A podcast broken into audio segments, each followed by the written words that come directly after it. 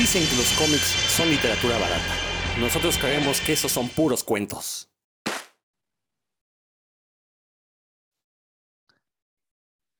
Sean bienvenidos a este nuevo episodio de Puros Cuentos, el programa dedicado a los cómics y toda la cultura que les rodea. Yo soy Rodrigo Vidal Tamayo. Ahí Héctor me pela los ojos porque, que, ¿cómo que digo bienvenidos? Pues es que ya, ya, ya tenemos que aceptar la modernidad, eh, hablar en tiempo presente, no nos podemos dirigir a uno u otro género, mejor ya con una palabra neutra que incluya a todos, porque aquí no nos ofende eso, eh, no somos una generación de concreto que se resquebraja con, con las apariciones de nuevas formas de expresarse sexogenéricamente. Pero bueno, Héctor, ya que me pelaste los ojos, y digo nada más los ojos, yo, soy el, el, don de la, del buen decir. Eh, ¿Cómo estás, Héctor? Hola, Rodro. Pues ahí veo a Roberto y amigos que nos escuchan ya no busquen, ya no busquen otros programas hablando que dice eh, del, invitado que vamos a tener hoy de, dibujo. Así es que otros hablan ahí, abren el Wikipedia y comentan. Nosotros no, si somos expertos y sabemos de tocho morocho. Todo de memoria, aunque nos falle luego. Pero bueno, y también por ahí anda Roberto Murillo. ¿Qué tal? Mira, yo haciendo los ojos como del meme del changuito, así de, porque yo tengo aquí abierto el Wikipedia. No, no es cierto, no tengo abierto el Wikipedia, pero este, sí, sí, sí, me imagino dos, tres personas hablando en un programa con su Wikipedia ahí al lado. ¿Qué tal? Un saludo para todos nuestros escuchas, para ti, me querido Rodro y Héctor. Qué gusto estar una semana más aquí escuchándolos, compartiendo con ustedes. Bueno, hoy vamos a hablar de un tema que está muy de moda aparentemente, porque resulta que todos los uh, podcast comiqueros se les dio la gana hablar de George Pérez. Ahora, aquí tengo que defendernos. Nosotros hace una semana, hoy es domingo, estamos grabando este programa domingo 27 de febrero. Ustedes lo escuchan ya sea martes o miércoles. No, creo que va a ser el miércoles cuando, cuando lo estrenemos. Eh, entonces tenemos ya casi 10 días que, seleccionamos el tema y resulta que otros podcasts también. Bueno, pero antes de hablar de George Pérez, que aparte ya habíamos mencionado esta cuestión de que pues ya anunció su, eh, su inminente muerte, y no lo digo de manera fría, lo digo, pues él así lo anunció, y ya habíamos discutido lo padre que es que él tenga el derecho a morir como, como se le antoje, va a tener chance de despedirse de todo mundo. Pero antes de eso, en la semana también se suscitó otra muerte comiquera, eh, que la verdad yo no la vi tan mencionada, no me extraña, es un cómic que como no es de superhéroes, pues la gente no habla de él, pero se murió el comiquero español Miguel Gallardo, eh, quien comenzó su carrera en el subterráneo español con un cómic que se llamaba Makoki y saltó a la fama comercial con uno que se llamó María y yo, donde cuenta las vicisitudes de tener un hijo, una hija en este caso con autismo. Eh, un, maravilloso cómic para comprender este, eh, pues no es enfermedad, este, más bien esta otra forma de, acceder a la realidad, porque ya, ya no se considera enfermedad el, autismo. Eh, y lo que hizo Miguel Gallardo con este cómic, pues fue abrirnos los ojos a muchos sobre lo que representaba, bueno, de entrada, qué es el autismo, cómo son las personas autistas, cómo se convive con una de ellas, ¿no? Un gran, gran cómic que además tuvo una segunda parte que se llamó María 20 años después. Eh, y desgraciadamente... María, María cumple 20 años. Ah, perdón, gracias por corregirme. María cumple 20 años. Eh, la verdad es que olvidé el título correcto porque no me gustó tanto como la primera parte. Sí lo sentí ya como una forma pues, de, de financiar, pero bueno, a final de cuentas, pues tiene que, tiene que dejar una buena herencia a, la, a, María, precisamente. Entonces, qué bueno que lo sacó. Eh, y bueno, de estos cómics que llegaron aquí a México en la oleada llegaron casi al mismo tiempo Arrugas, eh, María y yo, entonces conocimos toda la obra de este tipo de comiqueros eh, y, nos abrieron mucho la boca y desgraciadamente pues pasó a mejor vida Miguel Gallardo. Roberto, tú que eras súper fan de, este, de esta cómic también, pues platícanos un poquito. Este, mira, yo tuve la oportunidad de, de conocerlo en la FIL de Guadalajara no me acuerdo si fue 2016, me parece, 2015, no, recuerdo cuál fue, pero este, anduvo por ahí junto con Power Paola y otros artistas y este, la verdad, un tipo pues bastante amable, no, no, no conviví con él así de cuates ni nada de eso, lo conocí yo como un asistente a las charlas y bueno, fue una lástima que en el momento de, de su charla había muy poquitos ejemplares de, de, María. Yo no sé qué cosa pasó por ahí, que no pudieron tener una mesa grande de, venta. Y es una lástima porque el público que lo escuchó, pues estaba realmente interesado, ¿no? Sobre todo porque en el momento de su charla, más que hablar como otros autores de un libro, de una editorial, de cómo escribiste la historia y todo, pues lo que te está compartiendo realmente pues son sus vivencias, ¿no? ¿Qué es lo que le toca a él vivir o le tocó vivir como papá de María y cómo fue eh, crecer tal cual, él al lado de María, ¿no? Porque incluso él platicaba, ¿no? Pues quien creció, quien, quien aprendió pues fue él, ¿no? Él tuvo que ir aprendiendo de ella, ¿no? Y cómo, pues nos explica cómo tienen esta manera distinta de percibir el mundo, ¿no? A algunos les afectan mucho los ruidos, otros este, las luces fuertes, sin que tengan nada que ver con, con ataques epilépticos nada de eso. A otros les gusta aislarse, a muchos no les gusta hablar y se comunican de manera distinta, ¿no? La mayoría están acostumbrados pues a tener ciertas rutinas muy específicas y no les gusta cuando los sacan de, la rutina. Entonces, para ellos entrar en una escuela con otros chicos, pues sí les representa a, algunos incluso angustia, ¿no? Llegan a tener estrés los niños. Entonces, es muy padre eh, ver esta obra abordada desde este punto de vista pues eh, que casi, casi lo sientes como si fuera alguien de tu familia, ¿no? La verdad, muy padre, muy padre sobra. Miguel Gallardo, pues hizo otras cosas, hacía también ilustración, hizo ilustración para algunas portadas, para algunas revistas, etcétera. Ya él tenía como un estilo característico por ahí en España. Y la forma en la que lo despidieron fue muy padre porque fueron muchos comiqueros, muchos moneros y, y le dejaron por ahí algunos garabatos en su ataúd de madera, ¿no? La verdad, eso se vio bastante padre, estuvo muy emotivo.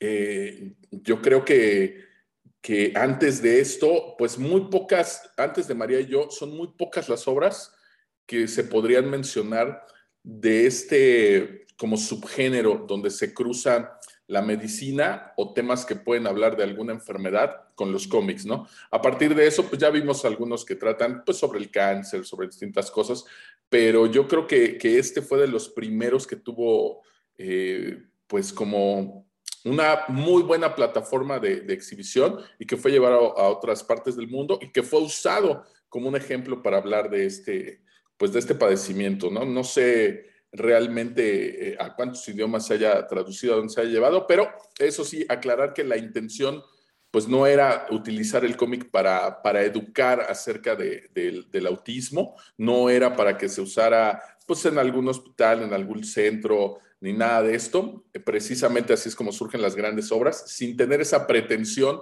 logra contar una historia entrañable y precisamente pues se convierte en todo un fenómeno, ¿no? Este, pues Miguel Gallardo tuvo una amistad por ahí con varios comiqueros de aquí en nuestro país, que fueron quienes vi que lo estuvieron nombrando por ahí en las redes con algunos autores, y pues la verdad es una lástima, es una, es una gran pérdida. Me di una vuelta precisamente a esta librería de, amarillo con morado el fin de semana y por ahí tienen, eh, no tienen ahorita en existencia el de María y yo, pero está el de María cumple 20 años y de hecho lo tienen en un super precio, si le quieren entrar, anda en 100 pesos, está de oportunidad, entonces este, le pueden caer ahí, este, tienen el tomo, no, no tenían el de, el de María y yo, pero tienen el de María cumple 20 años. Si alguien no lo conoce, le pueden echar un ojo. Ya nada más por último les voy a mencionar que este, la televisión española le produjo un documental que ese está disponible, lo pueden ver por ahí en, en, en línea y pues es acerca de este cómic de, María y yo, ¿no? Tiene, por supuesto, otras cosas que podrán ver ahí en el documental, pero si no conocen la historia y, quieren saber un poquito más de qué va, eh, pueden por ahí buscar el documental. Yo se los compartí por ahí en Twitter hace, hace un ratito, no sé, hace como una semana, por ahí les volvemos a poner el, el link. Y pues échenle un ojito, la verdad vale mucho la pena y si tienen la oportunidad de, de conseguir el cómic de María y yo, pues se los recomiendo. Sobre todo eh, aquellos que les interesen estos temas, ¿no? Que, pues, tienen que ver más con lo, con lo humano, no nada que ver con, con, superhéroes. Si los suyos son los superhéroes nada más, pues entonces aléjense de, de María y yo, que bueno, a final de cuentas, pues sí nos muestra héroes, solo que de otro tipo, ¿no? Pues larga vida a Miguel Gallardo, una lástima, y pues desde aquí nos tocará estarlo recordando a través de sus obras. Sí, sobre todo no confundirlo con el cantante ochentero, también español, eh, tuvo ahí un par de éxitos, nada relevante, pero bueno, no confundir ese Miguel Gallardo. Héctor, ¿tú has leído algo de Miguel Gallardo? No, pero sí te puedo cantar la de muchachitas. no, este, la verdad no la conocía, entonces no, no tengo más que agregar. Descanse en paz. Perfecto, pues exactamente. Bueno, pues ahora sí vamos a hablar de la obra de George Pérez, este, eh, dibujante reverenciado por la mayoría de los, de los comiqueros, con, con, justa medida, pues, bueno, no, no medida, más bien, este, o sea, con justo valor, eh, es un gran dibujante, se le ha reconocido por ser de estos dibujantes que le encanta abarrotar las páginas con mil y un personajes.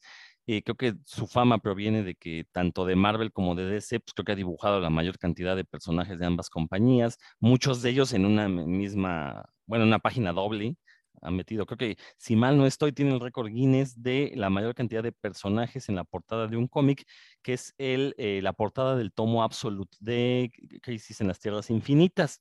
Creo que tiene ahí el récord Guinness. Pintó, pues, básicamente todos los personajes de DC que existían hasta el momento en que se publicó esta historia, ¿no? Entonces, no, no, no me pregunten el número, no me voy a meter a Wikipedia, ya para eso tienen otros podcasts donde seguramente les habrán dado el dato. Eh, pero bueno, es un dibujante histórico, como les decía, ha dibujado a todos los grandes personajes de cada, de cada una de las grandes editoriales. Eh, también por ahí en los 90 hizo trabajo para algunas editoriales independientes, eh, que después fueron absorbidas por editoriales más grandes, y bueno, estuvo ahí trabajando. Eh, entonces, es de estos dibujantes históricos. ahí ahorita me sacarán ustedes del error. No sé si ha escrito alguna historia. Sí, la de Wonder Woman, si mal no estoy. ¿Él escribió? No, bueno, ahorita Roberto, Roberto dice que sí, Héctor, ellos me Lo que pasa es que este Wonder Woman primero empieza dibujándola eh, y después como de unos, no me acuerdo si fueron 24 números, no, no, no, recuerdo exactamente si estuvo dos o tres años dibujándola y después de eso se retira a dibujar Wonder Woman, pero ya él empieza a hacer eh, el, el, guion, ya empieza a escribir las historias. Entonces estuvo más tiempo con Wonder Woman, primero dibujándola y ya después haciendo las historias. Pero no, sí, ha escrito, ha escrito más historias. Dice Héctor que, que, no, que no es cierto. A ver, Héctor, ya ven, es un único podcast donde nos callamos el hocico entre nosotros. A ver. No, de hecho, lo, de lo que habla Roberto viene después precisamente de, la crisis, que recuperan el número uno de Wonder Woman y él empieza con los, tanto escribiendo como dibujando.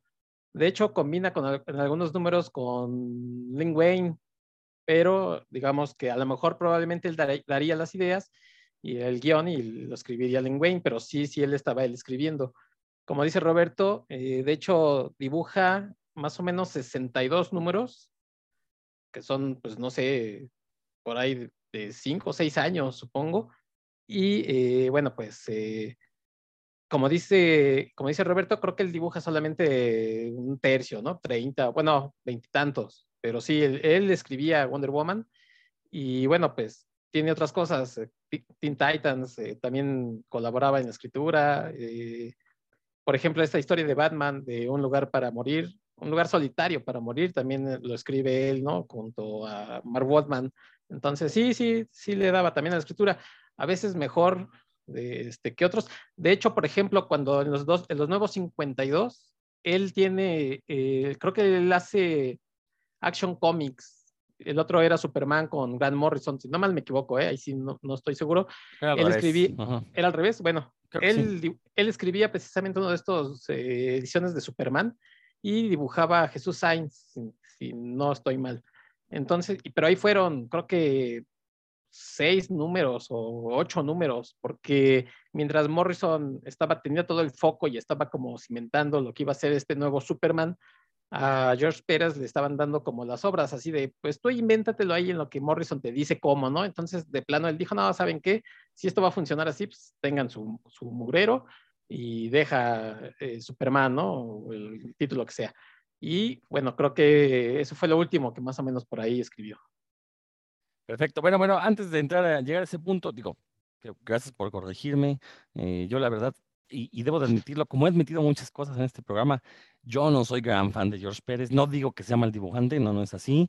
Eh, no estoy diciendo que el señor sea un mal narrador tampoco. Simplemente a mí su dibujo me gusta, pero no lo pondría entre la lista de mis dibujantes favoritos. Entonces, por lo mismo no he seguido su carrera de cerca, de ahí que tuviera esta duda acerca de la escritura. Pero Héctor, se ve que tú sí, eres acá súper fan. Entonces, éntrale, coméntanos un poco acerca de la trayectoria, tus títulos favoritos de George Pérez. Bueno, no, tampoco soy así súper fan, sí, sí me gusta mucho su dibujo, precisamente por esta característica que tiene de, de poder dibujar, pues aglomeraciones de superhéroes, ¿no? Podría decirse. Eh, yo creo que lo conocí precisamente en Crisis, en aquellas ediciones creo que fueron las de Vid, porque antes ya había salido, pero bueno, en las de Vid, el Crisis lo entendí, pues sí, como a medias, o sea, lo entendía en general, pero había muchas cosas que se me escapaban precisamente porque estos personajes, bueno, pues venían de mucha historia, pero en general entendía el concepto de este de crisis. Y después recuerdo haberlo visto en, en Infinity Gauntlet, en, no sé, en, creo que su, eh, en su mejor momento, lo que a mí más me gustó fue Avengers, ¿no? Esto después del Heroes eh, Return, que precisamente creo que él también lo dibuja. Eh, ahí es donde ya, ya yo ya teniendo como más eh, conocimiento de lo que eran los cómics de superhéroes, pues es donde veo este, todo este, este talento que tenía George Pérez para, para hacer y además establecer en estas escenas, pues ya míticas, icónicas, poder poner a todos sus personajes favoritos y, además hacerlos eh, realmente no una copia, ¿no? Como muchos eh, sucede que, que los dibujan y realmente son son un, clon uno de otro, ¿no? Aquí George Pérez siempre se preocupó por, por hacerles una cara diferente, por hacerlos en una pose diferente, y eso era lo que me gustaba ya después. Bueno, pues eh, algunas cosas que me iban llegando, el, Future Imperfect de, de, Hulk, que no soy fan del Future Imperfect, aquí lo he dicho, pero bueno, eh, principalmente lo conocí en Crisis y creo que me consolidó como, como alguien que admiraba su estilo en Avengers, eh, que es el volumen 3, debe de ser. Muy bien, Roberto, ¿algo que quieras añadir? Híjole, no, pues yo me voy a regresar todo, ¿no? Porque ya saben cómo soy yo de ñoño. Este, bueno, pues sí, no, pero para empezar, pues él sí es latino, ¿no? Él llega desde Puerto Rico con su familia por ahí a Estados Unidos, pero algo curioso es que llegan a vivir en el Bronx, ¿no? Este, pues esta comunidad principalmente conocida por ser de, negros, ¿no? Entonces imagínense el, lugar en el ambiente donde él creció, pues, su familia y él pues eran pobres, ¿no? Por ahí han mencionado algunas veces que él empezó, pues al igual que, que Jack Kirby, que muchos otros, pues dibujando en cualquier papel que se le atravesaba y en este caso lo que él tenía era el papel de las bolsas de pan, y aparentemente ahí es donde él comienza a dibujar. su hermano también, también dibujaba y empieza por ahí, ¿no? Él, él, comienza dibujando y pues no, al principio no era pues tan bueno como ya lo conocimos después.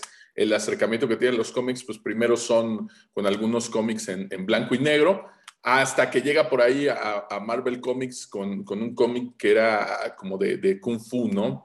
Este, las manos mortales del Kung Fu, una onda así y crea por ahí, siempre le ha gustado, aparte del dibujo, siempre le ha gustado como meterse en la historia con los personajes y por ahí es eh, como co-creador de White Tiger, que a lo mejor eh, a muchos no les dice gran cosa, pero conocemos tal vez un poquito ya más para acá la versión femenina de White Tiger, que es a lo mejor la que han visto ustedes en los cómics. Bueno, él crea como al original, que es el White Tiger, Tigre Blanco, que ya después este, saldría en, en, otros cómics. Aquí lo que quiero enfatizar es que todos estos cómics de los que les estoy hablando al inicio de su carrera son cómics en blanco y negro. Entonces, como eran en blanco y negro, ahí es donde él comienza a trabajar pues esta parte de, practicar un poco las expresiones del rostro, las distintas fisonomías, porque pues no tenían el, tema del color. Entonces los hace un poco más teatrales, digamos, eh, para que pues, las expresiones le den un sentido a la historia, ¿no? De acuerdo a cada, a cada personaje. Por ahí es donde empieza a trabajar en estos cómics en, blanco y negro. Ya después, este, obviamente, pues le, le darían por ahí otros cómics. Él empieza en Marvel. Efectivamente, eh, él comienza en Marvel, pero cuando empieza en Marvel con todo esto, él pues todavía no era como un artista consolidado. Yo creo que lo primero donde ya se le reconoce es cuando se pasa a DC Comics y pues hace todo esto de, los, de los Teen Titans.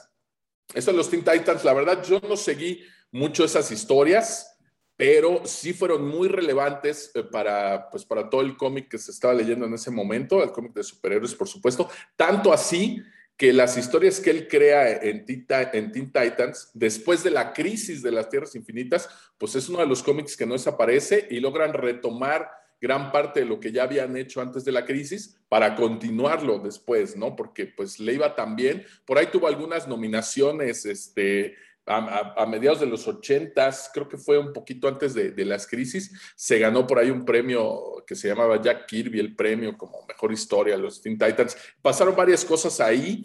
Al principio, pues vamos a recordar que ese cómic de los Teen Titans, pues al inicio era algo bastante soso, era pues realmente las versiones juveniles de los superiores principales, ¿no? Era un cómic realmente pues, al menos a mí no me hubiera llamado nunca la atención. Ya a partir de que él está allí, pues comienza a hacer historias un poco más relevantes, ¿no? A él le debemos el paso de, Robin a Nightwing, por ejemplo, ¿no? Y ya ver a, un Robin, pues no tan infantil y que ya tiene otros intereses, ¿no? Ya, ya, ya le interesa, este, pues no solamente eh, ser eh, una copia de Batman, ser el patiño de Batman, sino que ya tiene otras cosas por ahí, ¿no? Vemos ahí a, a este obviamente a Cyborg, vemos a Donna Troy, vemos, este, pues vaya, seguramente ustedes conocen más a los Teen Titans que yo, la verdad no seguí mucho las, las historias que hizo, pero sí fueron relevantes, ¿no? Efectivamente, como dice por ahí mi querido Héctor, viene este, después lo de las, las crisis,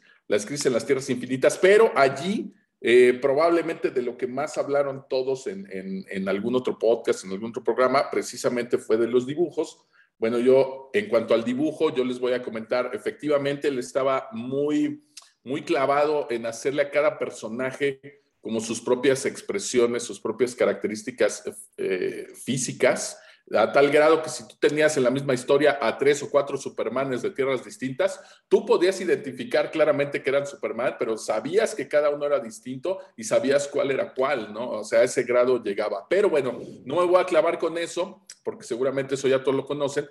A lo que sí yo les voy a mencionar es la composición que le hacía de las páginas. Si ustedes ven la composición de páginas, hay unas que sí, hay dos o tres páginas que están como muy al servicio de lo que decía Héctor, de la aglomeración de personajes, ¿no? Pero ahí lo que cabe destacar, la planeación que él hacía de la página, de cómo se hace la composición, de la manera en la que se lee, cómo coloca la acción, cómo coloca los personajes, cómo están los puntos de atención perfectamente puestos, pues la verdad, mis respetos, ¿no? Hacía un gran trabajo de composición y, pues se la rifó muchísimo. Pero aquí también les voy a mencionar otra cosa que a lo mejor no les han comentado tanto, y es que en lo de las crisis, pues también él se metía mucho en lo de las historias, ¿no? A tal grado que cuando empezó lo de Crisis en las Tierras Infinitas, no tenían perfectamente claro qué es lo que ocurría en todos los números. Por ahí hay un número donde se conservan eh, algunos originales todavía de, George Pérez sobre lo que estaban haciendo del guion y algunos bocetos de los dibujos, donde incluso él les llega a preguntar por ahí al editor y probablemente alguno de los ejecutivos si podían matar a un personaje de, DC Comics, ¿no? En el siguiente número de Tierras Infinitas, ¿no? Y ahí le contestan que sí, pues que claro que sí, que, que lo podía matar, ¿no? Entonces, mientras estaba desarrollando la historia, pues él estaba tratando de meterse en, lo que estaba ocurriendo y él ya tenía como una visión de a dónde la quería llevar, ¿no? Obviamente nos entregó portadas icónicas como esta donde sale Superman cargando a Supergirl o el número donde muere Flash, que bueno, en su momento pues fueron muy comentados y cuando tú eras ñoño o comiquero recién llegado a esto, porque bueno, yo sí les tengo que comentar que en esos años yo no era seguidor de DC Comics, sino del Hombre Araña, los Hombres X. Así es que yo llegué a Crisis a las Tierras Infinitas hasta que las publicó Beat, como decía mi querido Héctor. Entonces era como una historia obligada, tenías que haber leído Crisis en las Tierras Infinitas. Y aunque ya la leí, pues años después de que se había publicado originalmente, la verdad sí, esas composiciones de página y esos rostros tan expresivos, ese lenguaje corporal que también viene del teatro, esas poses tan, tan marcadas, pues de verdad yo creo que es eh, una parte muy, muy, muy importante de su chamba, ¿no? Se acaban las crisis, continúa lo de Teen Titans, de New Teen Titans, se aventó él el volumen 1, el volumen 2, este, viene con otros cómics, eh, bueno, es que hizo bastantes, ¿no? Brave, and the, Brave and the Bold, uno de, bueno, que no podemos dejar pasar porque aquí mi querido Héctor es súper fan, el de Superman, de qué le pasó al hombre del mañana, por supuesto. Ahorita la siguiente parte del programa la voy a dedicar a George Pérez, sí, pero junto con Alan Moore, y voy a decir cómo Alan Moore influyó en toda la obra de George Pérez y le debe todo a Alan Moore. No, no es cierto, no, nada que ver. Pero bueno, él, le tocó hacer esto de qué le pasó al hombre del mañana. Eh, eh, vamos a hacer rápidamente una pausa, Roberto, eh, en este recorrido cronológico que nos estás dando, porque mencionabas muy bien cómo George Pérez, eh, bueno, dibujó el cómic de Teen Titans que en su momento llegó a rivalizar con el de X-Men, que en aquel momento era el más popular en Marvel. Entonces, como respuesta ese, sacó este cómic de Teen Titans con un equipo adolescente. También tuvo muchísima popularidad, al punto que se llegó a hacer un crossover entre ambos títulos. Ese no lo dibujó George Pérez, fue Walter Simonson. Eh, sin embargo, también por esos años que la relación entre Marvel y DC este, era muy buena, porque básicamente pues, eran la misma familia, compartían creativos, estaban este, casi casi cruzando la calle ahí en Nueva York, entonces llevaban muy bien todos. Y en 1984 le dicen a George Pérez, vamos a hacer un, un, crossover de la Liga de la Justicia contra los Vengadores, ¿no? Y ahí con un guioncillo empezó a dibujar unas páginas y la verdad es que eh, uno ve esas páginas y dice, qué lástima que no se hizo en aquellos años y tuvieron que pasar pues casi 15 años, bueno, sí, más de 10 años por lo menos para que se cristalizara este crossover, pero bueno, aquí lo importante es que eh, George, Pérez, Pérez, siempre se quedó con la espinita de que tenía que dibujar ese cómic, al grado que, eh, pues, por lo menos de palabra, los editores le decían, sí, sí, cuando se haga tú lo dibujas, no te preocupes. Pero sí hubo casos en los que contractualmente él, si aceptaba un trabajo, en el contrato ponía que en caso de que lo llamaran para hacer JL Avengers, él podía abandonar el proyecto y dedicarse por completo este, al, a hacer este crossover. ¿no? Fue eso como el proyecto de su vida. Afortunadamente logró hacerlo, pero quería mencionarlo porque eh, esas páginas pues, son este, eh, una historia bastante conocida. Por ahí, si mal no estoy, creo que el dueño de ellas es eh, Rob Liefeld. Entonces, también ahí es chistoso como eh, Rob Liefeld, perdón, se hizo con estas páginas. Y si las podemos conocer ahora, es precisamente porque las guardó y en su momento, pues las prestó para que fueran reeditadas en los extras de la compilación de JL Avengers, que ya platicaremos ahorita en su momento. Héctor, ¿qué querías corregirme seguramente? Sí, nada más sobre ese, ese primer eh, trabajo crossover de JL Avengers. Pues dicen que fue tu cuate Jim Shooter el que estuvo de, pues, de mamucón diciendo, a ver, ¿qué están haciendo? No, esto no va, no, eh, me, me pones mal a mis personajes. No, no, pues este, redibuja este panel porque pues, sale muy chiquillo aquel. Entonces, dice, eh, por lo menos en DC, dicen que fue Jim Shooter el que estuvo pues encima todo el tiempo y que nada le parecía y que por eso mejor dijeron, ¿sabes qué? Este, ahí muere, ¿no? Sí, hombre, si te hubieran hecho caso a Jim Shooter, hubiéramos tenido el mejor crossover en la historia de los crossovers, pero no fue así, desgraciadamente. Ahora sí, Roberto, continúa, por favor. Pues mira, ya no me acuerdo ni dónde me quedé, pero regresando a estas páginas que dijiste, este, pues nada más quiero enfatizar que no era, no era nada más como un boceto y algo así, se aventó 21 páginas, o sea, imagínense qué tan clavado está con, con esto, se aventó 21 páginas. Y esas en realidad, pues nosotros no habíamos visto casi nada hasta esta última edición, la última edición que se sacó del, del crossover de JLA Avengers, que se llamó este, Collector's Edition, algo así. Hasta ese momento fue que, se sacaron ahí esas, esas páginas, ¿no? Y pues obviamente fue algo que siempre estuvo dando vueltas en, su cabeza, ¿no? Él regresa a, a, Teen Titans, le toca hacerlo de la saga del, guantelete infinito, igual con muy buenos resultados, ¿no? Ahorita nada más, antes de que se me pase lo que decía Rodro de, de que el cómic de Teen Titans New Teen Titans estuvo rivalizando con el de X-Men. No, pues hubo un momento en el que le ganó, cuando menos en ventas, hubo un tiempo en el que New Teen Titans fue el cómic más vendido, ¿eh? más, que, más que Batman, más que Superman, más que cualquier otro en DC, y el más vendido de las, de las dos compañías, ¿no? Entonces sí hubo un momento en el que le ganó a los X-Men. No voy a decir que en historias, porque la verdad ahí sí desconozco, no he seguido todas las historias de los New Teen Titans y la verdad no me atrapan. Aquí en México eh, editaron por ahí, Smash editó un tomo hace no mucho de estas historias de los New Teen Titans. No recuerdo exactamente cómo se llama, no lo compré, pero este, es, como, una, una primera parte, ¿no? Ojalá que, que ahora con todo este rollo y del revuelo que está levantando lo de su enfermedad y de, su inminente muerte física, pues se avienten a, esta iniciativa, ¿no? Antes de irme eh, derecho, pues este cómic de JLA Avengers, en Estados Unidos, pues se va a hacer una edición especial que precisamente lo que se recaude con el cómic, pues va para ir a ayudar a, no estoy seguro si directamente a George Pérez o, a la enfermedad, porque ahí no me queda muy claro. No es, eh, aparentemente es para George Pérez, pero así como lo leí, pues a lo mejor no necesariamente es para George Pérez, sino para las personas que padecen de esta misma enfermedad, que es cáncer de páncreas, ¿no? Entonces, bueno, se está haciendo esta publicación. Quiero pensar que cuando menos una parte, obviamente, va para, para George Pérez y va a ser como una edición limitada. Yo no sé qué va a pasar en otros países. Ojalá que se pudieran sumar y pues la verdad sería fantástico tener aquí en México una edición del JLA Avengers y que también se pudieran sumar y una parte de lo recaudado,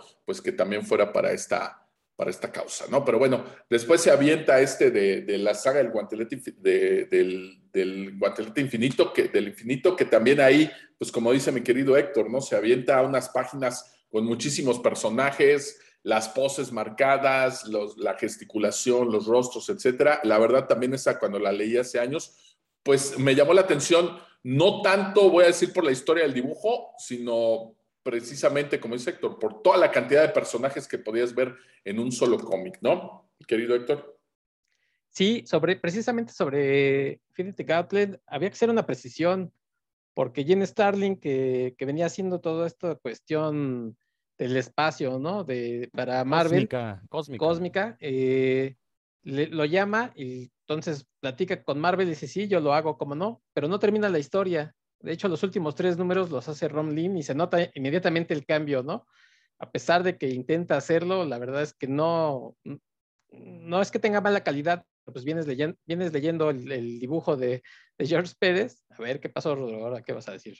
No, no, no, termina tu idea de ah. Lim porque quería hablar de él, quería, quería tirarle. Ok, entonces, eh, pues escogen, no sé si, si al que supongo Dicen que aquí era una cuestión de deadline, que le dijeron, no, tú tómate el tiempo, le dijeron a George Pérez, tú tómate el tiempo que necesites, y luego le hablaban, ¿y qué, qué pasó con las páginas? ¿Ya las tienes? No, pues si tú me dijiste que total que terminó eh, en el número, creo que es el 5, es donde ya de plano hace dos o tres páginas y después sigue Ron Entonces, eh, de hecho, termina muy mal con Marvel, ¿no? Y creo que se va y muchos años después regresa, pero ahí, si ustedes tienen estos tomos que, recopilatorios, bueno, pues notarán, ¿no? Esa diferencia de calidad en donde seguramente Rom Limps, él sí cumplía con el deadline, pero pues no, nada que ver una cosa con otra.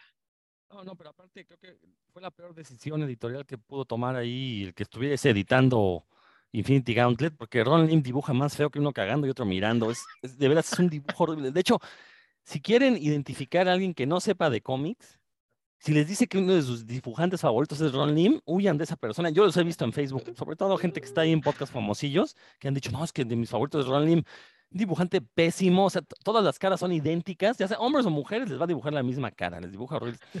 Él también dibujó Maximum Carnage, también es horrible el dibujo, o sea, no, no, no, es una cosa espantosa lo que hace Ron Lim. Eh, eh, bueno, aquí voy a meter mi cuchara rápidamente porque este, precisamente yo no soy muy fan de George Pérez. No digo que dibuje mal, repito, porque luego van a decir, ah, ese güey dice que no dibuja feo George Pérez. No, no soy muy fan porque, por ejemplo, en, Crisis en las Tierras Infinitas, sí me parecen muy caóticas de repente algunas de las páginas, como que atiborra todo y no hay cierto orden. Lo cierto es que la historia de, Crisis en las Tierras Infinitas tampoco es tan buena que digamos, o sea, tampoco está bien contada, ¿no? Básicamente lo que querían era meter a todos los personajes, o sea, empujar así a través de un pequeño agujerito a todos los personajes de DC y, a ver qué salía del otro lado, ¿no? Pues, ah, básicamente ya es resumir el resultado de, las crisis en las tierras infinitas. Lo mismo me pasa con el, el guantelete infinito, que, ay, no, una gran historia. También yo le veo muchos defectos a esa historia y uno de ellos es precisamente que de repente mete tantos personajes que dices, bueno, a ver qué onda aquí, ¿no? ¿Qué está pasando? Como que de repente uno sí se pierde. Creo que ahí sí George Pérez funciona mejor cuando se dedica a dibujar a personajes ya por separados o equipos más pequeños como el caso de Teen Titans, ¿no? Uno llega a leer los cómics de Teen Titans y pues, la verdad se leen bastante bien, con todo que está Mark Wallman ahí, de quien ya hemos mencionado aquí, que es, eh, no, no es uno de mis escritores mm, este, dejen ustedes favoritos, no es ni, siquiera de mis escritores congraciados, ¿no? Yo, Mark Wallman, no, no, no le doy el valor que mucha gente le da. Sí, es histórico. Eh, habrá tenido un gran, un cómic muy vendedor en el caso de Teen Titans, pero no me parece a mí que, haya sido un escritor muy, muy competente. Ya después, después platicaremos más a fondo de eso. Nada más quería mencionar esto rápidamente. Dos. Muy bien, Roberto. Pues a ver, entonces ahora sí ya vamos a entrar a, estos asiagos años 90 en los que eh, pues se pasó a otras compañías ahí, George Pérez. Digo, ya nos dio un recorrido bastante interesante, Roberto. Eh, obviamente no, vamos a cubrir exhaustivamente todo lo que hizo en, cada año de su existencia como dibujante de cómics, pero por lo menos eh, las grandes, eh, ¿cómo, se llamará en español? Milestones, las, este, las piedras de toque, ¿no? A ver, Roberto, continúale, por favor. Pues fíjate que por ahí en los noventas yo sí le pierdo la, pista. Como muchos en los noventas, recordemos que por ahí surgió Image surgieron, surgieron muchas editoriales. Él también se mete a hacer cómic independiente. no tuvo tan buenos resultados, eh, en cuanto a ventas. Incluso por ahí hay uno que era de los más conocidos, no me acuerdo cómo se llama, algo de Violence. Este, Violence. algo así que nunca terminó. De hecho, no, no, nunca lo terminó, ¿no? Y pues nada más para retomar lo que decía mi querido Héctor, efectivamente, prácticamente en todos los cómics que, que hacía George Pérez, pues le metía tanto detalle que pues todo el mundo ya sabía que iba a haber retrasos, ¿no? En, en, la, en la publicación del cómic. Y pues aquí eh, pues esta historia que se supone que era más de él, donde era su visión, se mostraba violencia, sexo, etcétera, pues era algo, entre comillas, más maduro. Pues la verdad es que nunca la, nunca la terminó. Sí se publicaron varios números, pero pues jamás se termina por ahí esa historia, ¿no? Y eso fue, pues por ahí a mediados de los, de los 90, no recuerdo exactamente si fue 94, 95, por ahí, pero fue por mediados de los 90 nunca se termina esa historia, ¿no? Y anda brincando de aquí para allá, pero ya acercándonos un poquito más, finales de los 90, 2000, pues cuando, ah, perdón, por ahí va mi querido Rodro, antes de que, de que terminen los 90, lo que pasa es que yo quiero olvidar los 90, me fue tan mal en esa década que caray. No, es algo muy interesante, o sea, esta cuestión de que sí, en los 90 como que desaparece un poco porque pues, la gente quería ver dibujos eh, llenos de acción, llenos de pistolas enormes, como lo que dibujaba Rob Liefeld, lo que dibujaba Todd McFarlane, Jim Lee, y como que se le consideraba, sí, exacto, sí, sí que, de hecho él también lo hizo en Saxon Violence. Eh, ustedes no lo vieron, pero Roberto hizo una demanda de unas, este, enormes glándulas no, Estaba, estaba... No, era Rob Liefeld. Yo, yo me refería a Rob Liefeld, pero bueno, Capitán América. Dicen que el, que el hambre tiene pan piensa, Rodro, pero sí yo me refería a Rob Liefeld. Estaba diciendo el Capitán América, sí. lo sé, si lo entendí. Este, por ahí, bueno, incluso, o sea, a, tal grado fue esta, este desdén hacia dibujantes tipo George Pérez, que no fue el único él que, que, que sufrió como este desdén, eh, a, tal grado llegó que en la revista Wizard se dio un debate, bueno, entre revistas más bien, entre Wizard y la Comics Buyer's Guide, se dio ahí un debate porque, eh, pues, Todd McFarlane tiene una columna en, la revista Wizard donde, pues, no tenía filtro, le dejaban decirlo las sandeces que él quisiera. Eh, y en una de esas, precisamente, atacó a otro tipo de cómics que no vendían, como era el caso de Saxon Violence, que por cierto lo escribía Peter David, lo dibujaba George Pérez. Entonces, en su columna en Comics Buyer's Guide, Peter David le dijo, bueno, sí, güey, o sea, tú venderás más, pero si nos vamos a calidad, es mucho mejor Comics Saxon Violence desde el dibujo, de todo, no porque yo lo escriba, sino por, por el dibujo. A, a, lo que haces tú, ¿no? Este, que Spawn no tiene nada de historia. Entonces, bueno, se, se dieron ahí un agarrón y bueno, pues George, que, George Pérez quedó ahí a la mitad.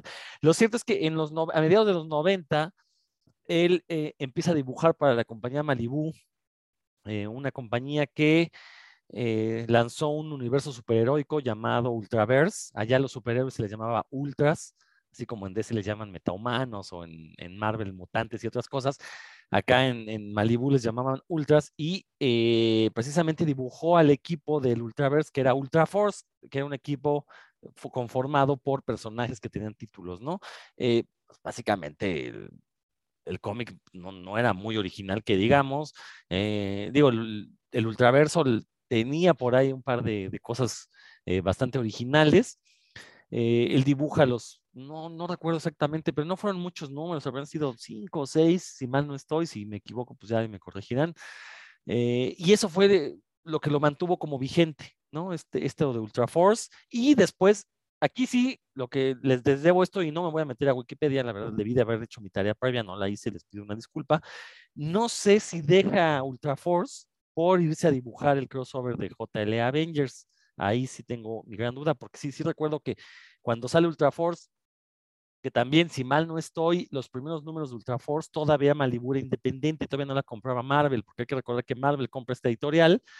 Eh, y la compró nada más para hacerse con su compañía que coloreaba cómics. Esa fue la única intención de Marvel al comprar Malibu. No le interesaban los personajes, porque aparte eh, Malibu tenía un arreglo con los creadores muy, chistoso. No eran precisamente cómics de creador, no eran los dueños, los creadores, pero sí contractualmente la editorial estaba, darles, eh, estaba obligada a darles regalías mucho más superiores a las que daban las demás compañías, lo que los, los convertía casi en cómics de autor.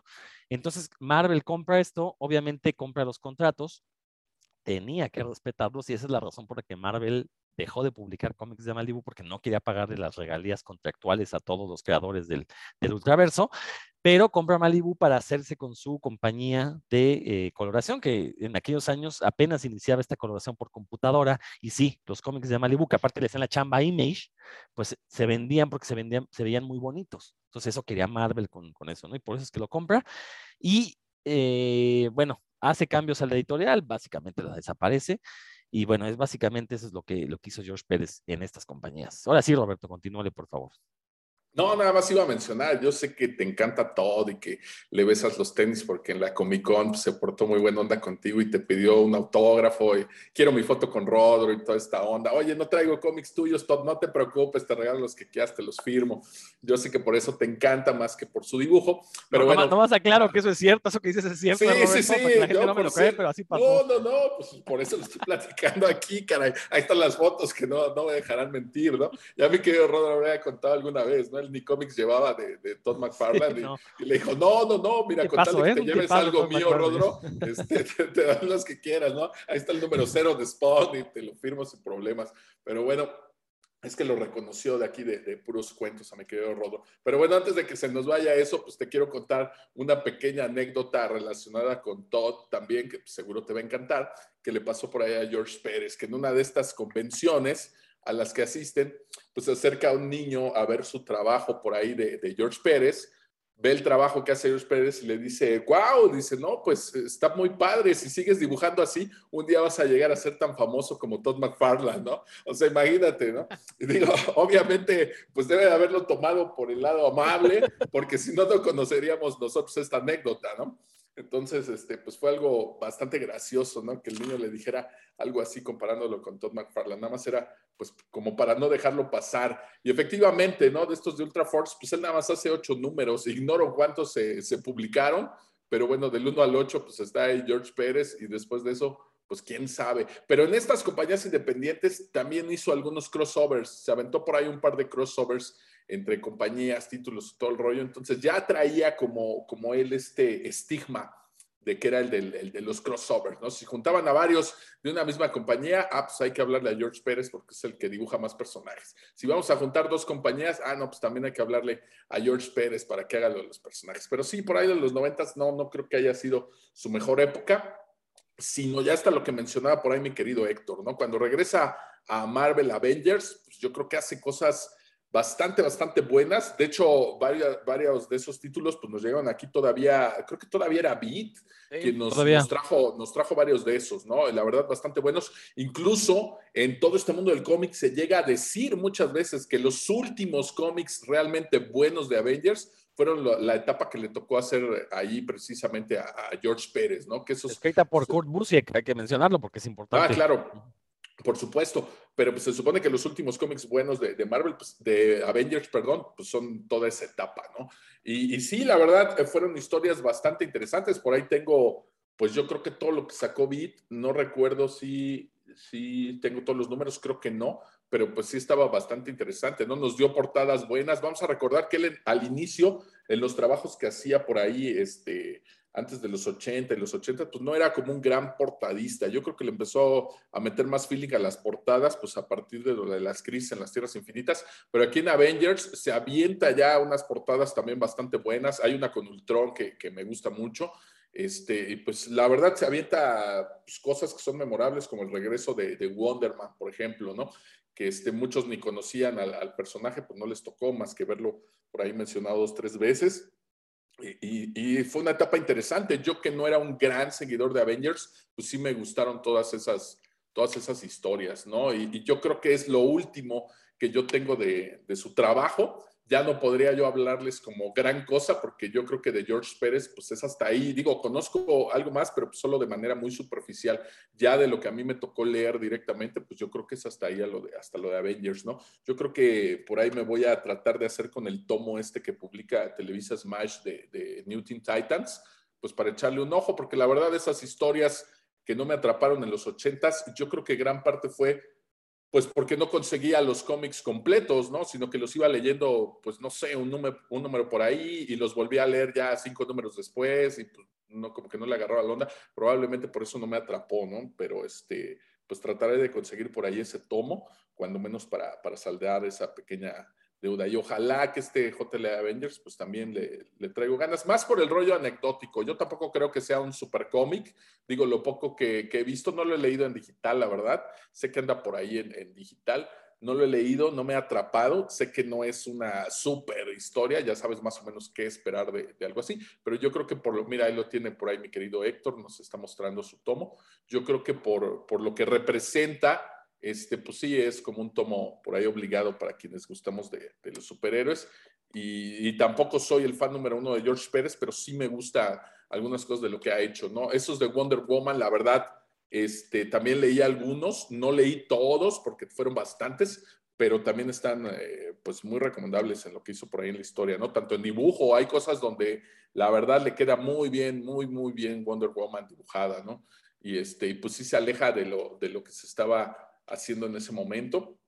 Y pues ya por ahí yo, yo los voy a ir abandonando ya en este momento. Nada más mencionaré algunas cosas superficiales porque es prácticamente todo lo que yo conozco o he leído de, de George Pérez. ¿no? También se aventó por ahí los, los hombres X, hizo algunas cosillas eh, breves de, de, los hombres X, pero le tocó trabajar con los hombres X también. Y bueno, en, en Brave and the Bold creo que también tuvo por ahí un, un este, trabajo interesante porque era este título donde pues se juntan dos personajes por lo general, ¿no? Entonces, pues le tocaba dibujar a, a, a, prácticamente todos los de la compañía y pues eran historias cortas y yo creo que le quedaban bastante bien, ¿no? Y pues pasaron prácticamente la gran mayoría de personajes por su pluma, como Lobo, Green Lantern, este, Green Arrow, etcétera, ¿no? Y pues mezclados con personajes como Superman, Batman, etcétera, etcétera, ¿no? Yo creo que también hay historias interesantes por ahí en, The Brave and the Bold. Yo he leído algunas poquitas y sí, sí están bastante entretenidas, ¿no? Héctor, pues platícanos un poco de JL Avengers, ya que lo tienes ahí a la mano. Yo la verdad es que lo leí cuando, en su momento, cuando salió, eh, no lo he vuelto a leer. platícanos un poquito. Eh, coincido con Roberto, no es la gran historia, o sea, no, no cambia absolutamente nada.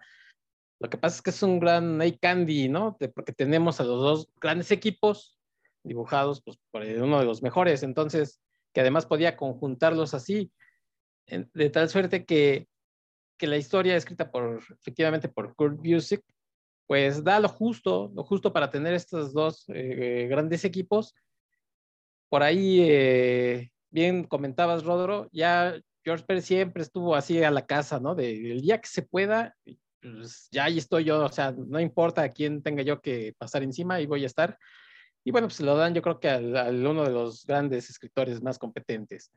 Sí, la verdad es que a lo mejor uno piensa, pues es una piedra angular de, los cómics, pues la verdad es que no. Pero bueno, pues aquí, por ejemplo, nada más de la portada, uno puede pasarse, no sé, una hora viendo cada personaje y tratando de adivinar el nombre porque no los conoce realmente a todos. O sea, yo puedo decirles de, de 200 o 300 personajes que hay en el número 3, este, pues a lo mejor 150 y así con suerte lo bueno este, de este tomo, de esta historia, es que, por ejemplo, si algún día eh, se hiciera algo en el cine, pues yo creo que se tendría que rescatar esta historia, ¿no? Esta eh, portada donde Superman tiene el escudo del Capitán América y el martillo de Thor, bueno, pues sería una de esas cosas que igual sería para gritar, como ya lo hicimos en Endgame o en, ahora en Spider-Man. Entonces, sí, la historia es... Eh, bastante, eh, digamos, justa a lo que se necesitaba para, para tener a estos dos equipos, pero yo sí la recomiendo, yo la recomiendo porque es como el buen cine de ese de acción, ¿no? De, de entretenimiento, en el que efectivamente, bueno, no, que no vamos a, no nos va a cambiar la vida ni la, ni la de los cómics, pero sí es un entretenimiento que vale la pena y yo creo que que hasta Alan Moore hubiera pagado por escribirlo, pero pues la verdad es que no, no, eh, se hubiera puesto más, más eh, pachecón el asunto. Entonces, qué bueno que se lo dieron a Kurt Music. Y a mí sí me gusta porque reúne a los, todos los personajes que, que quiero, ¿no? De, las dos compañías. Así es que yo se los recomiendo si ustedes no lo han leído o, o si esperan que, como dice Roberto, que haya una edición en México, yo lo veo difícil, se lo comentaba la otra vez. Lo veo complicado porque eh, este tomo que está saliendo eh, tiene que ver con esta asociación de Hero Initiative que, bueno, pues destina el, el, apoyo, la ayuda de, para diferentes dibujantes, escritores, en fin, de, de, pues de Estados Unidos. Pero aquí, ¿quién lo va a hacer? Este, Smash. Y le va a regresar qué cuánto o qué. Porque aquí, pues ya saben que, que incluso hasta cómics que, que son de esos eh, de gratis, del Free Comic Book Day, hasta le llegan a venderlos. Entonces, pues, ¿qué esperamos aquí con ese tipo de tomos? ¿no? La verdad, yo no lo veo complicado. Si tienen chance y se apuntaron por ahí, creo que eran 7 mil o 10 mil copias las que se iban a editar a un precio como de 30 dólares, pues si son de los afortunados, qué bueno, la verdad es que envidia de la buena, pero lo veo muy complicado que se haga aquí en México.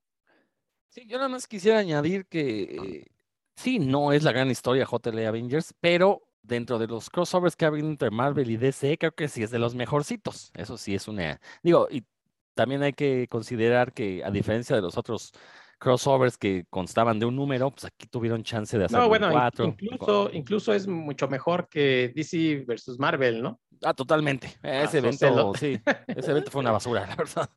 Claro, porque Pero bueno. pues, te- estaba supeditado a las votaciones y mil cosas y a hacerse rápidamente en un mes, pero no, se lo lleva de calle.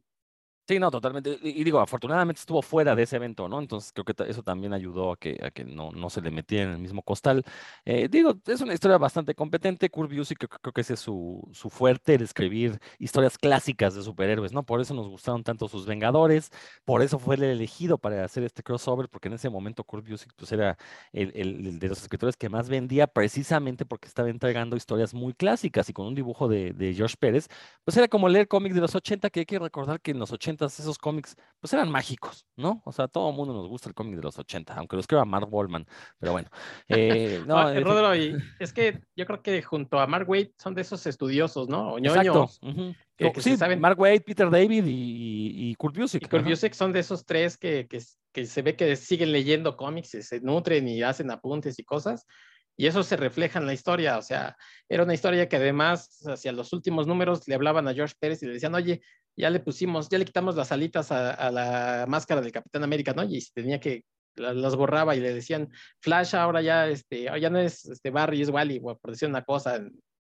Entonces, eh, to- eh, ese tipo de cosas en donde se nota el conocimiento y el amor por la industria, solamente lo tienen estos tres tipos y un par más, ¿no? Y paremos de contar. Sí, y, como lo vemos cu- cuando hablamos de Peter David, ¿no? Es de estos autores que, eh, o sea, no han saltado a la fama, pero dentro de los cómics de superhéroes, pues todos los conocemos, todos los gustamos. Sí, Entonces, bueno, o sea, digo, tienen su lugar ganado, ¿no? Ahí sí no les ponemos nada. Entonces, bueno, sí, sí hay que darle su dimensión. Eh, sí, yo también veo muy complicado que se publique en México esta historia. Bueno, que se republique, porque hay que recordar que Vid ya, ya lo hizo. Yo nada más, pues voy a, aquí a, a presumirles para variar, como en este programa, pues nos llen- nutrimos de anécdotas. Eh, debo tener la versión de Vid, si mal no estoy. De hecho, no sé si tenga la, Vid- la de Vid, no, no, no, no lo recuerdo. Lo que sí sé que tengo es la edición de Planeta de Agostini española, que listamente compré porque tontamente no compré esta versión que parecía Absolute, eh, que estuvo agarrando polvo mucho tiempo en conocida tienda de cómics de aquí de la Ciudad de México. eh, y cuando dije, ah, me la voy a comprar, pues ya no está tan cara, pues resultó que ya no estaba, ¿no? Pues obviamente. Eh, eh, hay que recordar que esta versión, la que comentaba Roberto, ¿no? Este, son dos tomos en una cajita. En un tomo viene la historia, el cómic, y el otro tomo es de extras. Eh, esta versión española la compré allá en Barcelona, en la tienda de Planeta. Y justamente la compré porque entre sus extras, al menos, incluía las páginas originales de 1984. Entonces dije, bueno, ya, pues por lo menos tendré las páginas, que era lo que me interesaba. Si, si no incluye el resto de los extras, pues ya ni modo. Este, nunca me podré hacer con ellos. Pero tengo, y aparte es una edición como en tamaño más grande de lo normal, ¿no? Entonces, la verdad es que está bastante, bastante bonita. Eh, ahora que lo pienso, se me hace que me voy a deshacer de las de vid, aprovechando esta euforia. Eh, y eh, antes de que continúen, sí mencionar que además de que se publicó, se va, se va a publicar este crossover como caridad, también recordar que esta compañía que se dedica a encapsular cómics para que nadie los pueda volver a leer en su miserable vida, la CGC, también comenzó a organizar firmas de los cómics de George Pérez y también está diciendo que todos los beneficios van a ser para George Pérez, para su familia y para su legado. ¿No? Entonces, bueno, por lo menos, este, afortunadamente, a diferencia de otros tantos autores de cómics, pues George Pérez no va a morir en la pobreza, no va a morir abandonado, va a poder decidir cuándo y cómo morir, bueno, cuándo no sé, pero el cómo sí lo va a poder decidir y por lo menos, pues se va a hacer con una buena lana que va a poder dejarle a, a sus familiares eh, a través de las ventas de este cómic y a través de las ventas de sus, de sus firmas para los cómics de CGC, ¿no? Entonces, este, ojalá, ojalá George Pérez no fuera el único en esta situación y me refiero por no ser el único, es decir, porque conocemos las historias de terror y de tristeza de otros muchos autores que han muerto en la soledad y en la pobreza. Eh, entonces, que sirva esto de ejemplo para no dejar morir a esos grandes comiqueros. Y también aplica para los comiqueros mexicanos, ¿eh? Entonces, no nada más, para que no digan que soy malinchista. Héctor, ¿algo más que quieres comentar?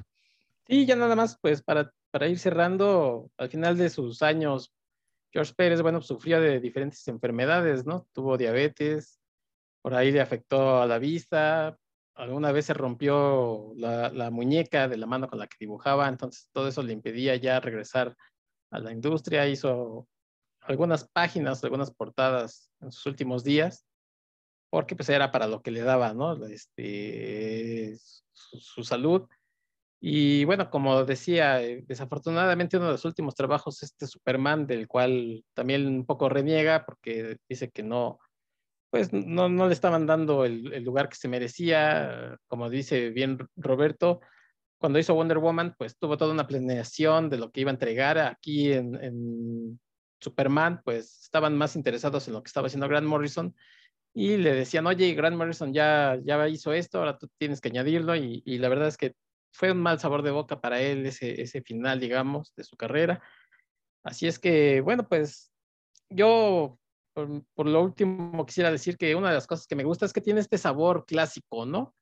Eh, vivió, pues sí, los últimos años de los 70s, 80s, 90s, y tiene ese saborcito, por ejemplo, de, pues no sé, de clásico como Kurt Swan, que hizo años y años Superman, pero pues también tenía ese dinamismo que, se alcanzó en los 90s, y pues ahí hablamos precisamente de los Avengers, ¿no? No tenía nada que pedirle a Jim Lee, a, los demás, aunque era otro tipo totalmente de, diferente de dibujo, pero para mí es importante ese tipo de, dibujo clásico. Y además pues eh, que, lo haya exprimido como solamente lo hizo, Roberto ya lo mencionaba, era tan, tan detallista en, sus páginas que sí, a veces eh, no sabemos cuál es la línea entre, entre el detalle y el caos, ¿no? Que es lo que menciona un poco Rodrigo, que a veces uno ve las páginas y dices, este, si le hubieras quitado esa línea, a lo mejor se hubiera visto menos amontonado, pero yo creo que es el tipo de firma de, George Pérez y difícilmente va a haber otro como él. Había clones, ¿no? Phil Jiménez trataba de emularlo, pero, pero bueno, esos ya son otras historias y por lo pronto aquí eh, se le va a recordar, por lo menos yo sí, con cariño. Y la verdad, el día que vino a la mole, debo de decirlo que fue un tipo eh, bien, bien amable.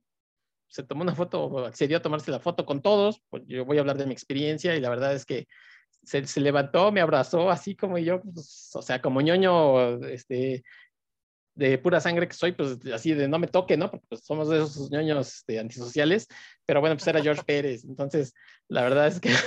No me toques, sí, me, sí, me estaba manoseando. No me Sí, olía yo feo, pero la verdad es que se portó súper buena onda el señor y mejor impresión nunca voy a tener de él que, que esa vez que, que, accedió a tomarse una foto bien amable conmigo. Eso es lo importante, también todas estas muestras de cariño que ha recibido ahora que anunció pues su muerte, su próxima muerte, obviamente se las ganó, pues, o sea, no, no se le va a negar, ¿no? Entonces, este, una, se, se ve que es una buena persona, qué bueno, qué bueno, y como ya hemos mencionado en aquel programa cuando anunció su muerte, pues dichoso él que puede decidir cómo va a morir, ¿no? Entonces, eso es bueno. Roberto. No, yo ni puedo decidir ni cómo ni cuándo. pero este, pues esperemos que sea tan afortunado con el cariño de tantas personas como George Pérez. No, nada más, eh, pues el año pasado, justo antes de que, de que se empezara todo este revuelo, anunció él que, que, iba a estar todavía por ahí en un par de convenciones, ¿no? Esto que, que menciona por ahí Héctor, pues a él le gustaba, ese requisito que ponen las convenciones de que para entrar eh, hay que ir sin bañarse y todo eso, pues yo creo que le gustaba esta onda, porque todavía anunció que pues él ya estaba en esta fase terminal de su enfermedad y asistió a dos convenciones más, precisamente él puso ahí que para recibir el cariño de los fans y todo, y, él amablemente accedió a firmar, a tomarse algunas fotos, y recordemos que, que todavía aunado al estado de salud en el que se encuentra, pues estamos en medio de todo este rollo del COVID y sin embargo, pues él, vaya, como, como estos artistas, como estos cantantes que dicen que, que pues se nutren de la energía del público arriba del escenario, supongo que algo similar le ocurre por ahí a, George Pérez y todavía se aventó dos convenciones por ahí, no tan grandes, por supuesto, como, la Comic Con o algo así, pero sí tuvo sesiones ahí con, con algunos fans, ¿no? Entonces, pues de admirarse y pues ojalá que, que esto le haya inyectado energía para un buen rato, ¿no? Y ya por último, bueno, yo voy a cerrar con algo. Ahorita que hablaba mi querido Héctor acerca de lo del detalle, las líneas y todo. Bueno, por eso también me gusta la fotografía, que a diferencia del dibujo, la pintura, pues puedes desenfocar los fondos. Es una de las grandes diferencias entre, entre la, la, foto, la pintura y el dibujo, que puedes separar los planos, ¿no? Pero hablando del detalle de lo de George Pérez, bueno, ya les había mencionado cómo comienza él eh, en estos cómics blanco y negro, donde todavía no era tan detallado. Sin embargo, creo que donde ya se nota ese cambio y donde ya es George Pérez, donde comienza a ser George Pérez, no es precisamente en los cómics de superhéroes, a pesar de que a él pues, se le reconoce como un artista primordialmente de cómics de superhéroes. Es por ahí en otro cómic que también es de Marvel, que pues lamentablemente aquí mis, mis, mis contactos del podcast de la ciencia de la ficción pues no me pasaron el dato, pero me deberían de haber mencionado por ahí. Hay una película basada en un libro, por supuesto, que se llama Logan's Run, que seguramente pues ellos lo tienen por ahí en, en la mira. Esta película de Logan's Run que bueno, por ahí en español le pusieron fuga en el siglo XXIII, la fuga de Logan, bueno, le cambian el año, en el libro es creo que en el siglo XXI, XXII, 22 me parece, es en el libro, y ya para la película fue en el siglo XXIII, XXIV, un rollo así, ¿no? Pero bueno, esta película ganó varios premios, es una película que tiene que ver con ciencia ficción, es de 1976 eh, obviamente es un futuro distópico, me gustan estos futuros distópicos. El escritor es William F. Nolan. Y eh, bueno, se hizo la adaptación de la película, a la película le fue muy bien, ganó premios por ahí, hasta un Oscar se gana por ahí en, ese mismo año, el 76, por, por efectos visuales.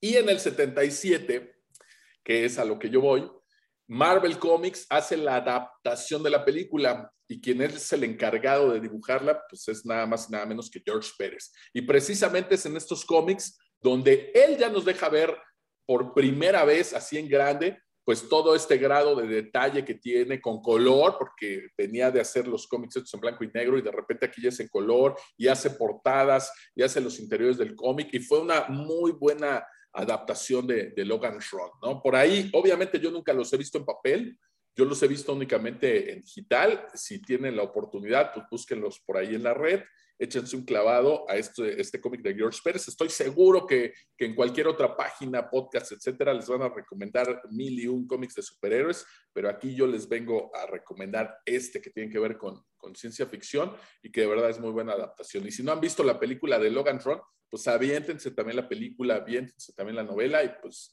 a rendir tributo a George Pérez leyendo un cómic que está un poquito fuera de, de, los superhéroes, que es donde normalmente él es conocido, ¿no? Yo creo que Marvel Comics, pues no sé qué está pasando por ahí con los derechos de, de, estos cómics. Ya alguna vez aquí en un programa igual les mencioné cuando salió esta película de Dune, ellos tienen, mismo Marvel Comics tiene una adaptación de, de, la película de Dune, donde se supone que es la mejor adaptación que se ha hecho de la historia, mejor que las, que las dos películas que existen, y es un muy buen cómic y también es de Marvel, y pues realmente nadie lo conoce. Yo no sé qué pase con los derechos ahí. Eh, por lo general, pues se suele aprovechar este, este oportunismo de que sale una película, pues vamos a reeditar tal cómic, a sacar tal cosa, pues por ahí se, están medio perdidos, ¿no? Ya se fue la adaptación de Dune, que, que, ya se hizo la película. Bueno, creo que le falta otra parte, pero pues jamás se ha hablado de, de hacer una reimpresión o reedición de este cómic.